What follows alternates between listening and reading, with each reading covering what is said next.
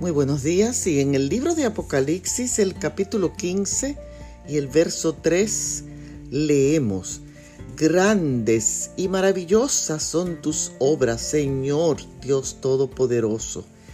Este texto es tan hermoso que pone mi imaginación a volar al escuchar un coro de los redimidos en el cielo cuando miles y miles de voces se unirán y con arpas de Dios cantarán grandes y maravillosas son tus obras, Señor Dios Todopoderoso.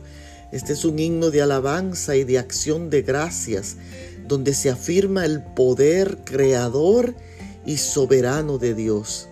Yo quisiera invitarte a que te prepares y formes parte de ese coro celestial, empezando desde este momento alabando al Dios Todopoderoso y que en el día de hoy puedas recibir la paz, el amor y la gracia de Dios al adorarle.